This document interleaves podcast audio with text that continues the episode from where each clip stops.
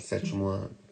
Voltamos para dar continuidade à nossa aula. A gente vai continuar falando de população brasileira e a distribuição.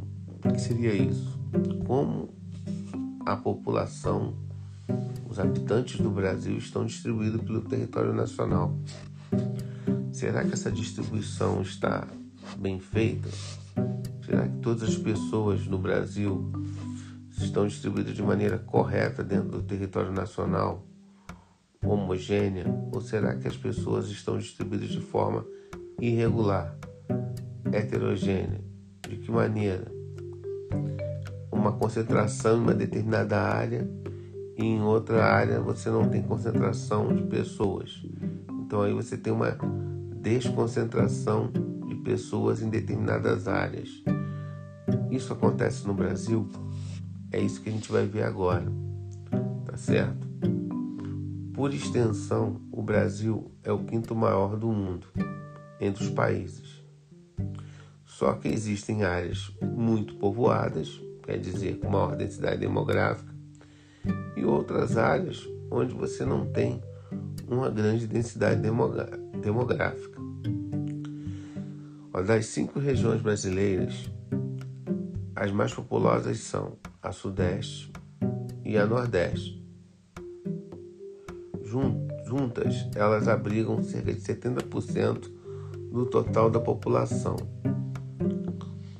São Paulo, Minas Gerais e Rio de Janeiro são os estados mais populosos do Brasil. Distrito Federal, Rio de Janeiro e São Paulo são as unidades da federação mais povoadas quer dizer que tem uma ordem de cidade demográfica. O mapa abaixo, que vocês vão ver, ele apresenta a densidade demográfica do território nacional e aí vocês vão perceber aonde está a maior concentração populacional no nosso país. Observem que a maior parte está nas áreas litorâneas que se estendem do sul até o Nordeste, passando pela região Sudeste. Reparem, quanto mais vermelho, maior a densidade demográfica, maior a concentração de pessoas. Quando vai clareando, indo para o amarelo até o amarelo claro, você tem aí uma diminuição da densidade demográfica. Por que acontece essa maior densidade demográfica no litoral, porque foi a partir do litoral que o Brasil foi colonizado.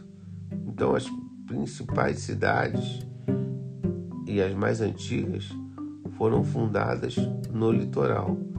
Então, a concentração de pessoas no litoral sempre foi maior do que no interior do país.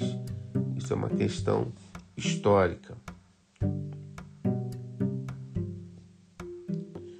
Então, como eu falei para vocês, é, litoral foi colonizado pelos europeus e acabou tendo uma concentração demográfica.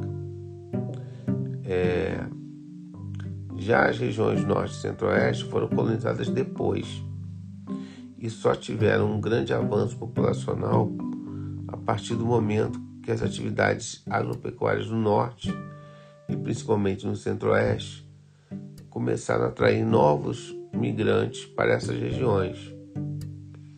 Isso fez com que aumentasse um pouco a densidade demográfica, principalmente nas grandes cidades dessas regiões. Mas até hoje ainda são as regiões que têm menor densidade demográfica dentro do nosso país. Tá ok?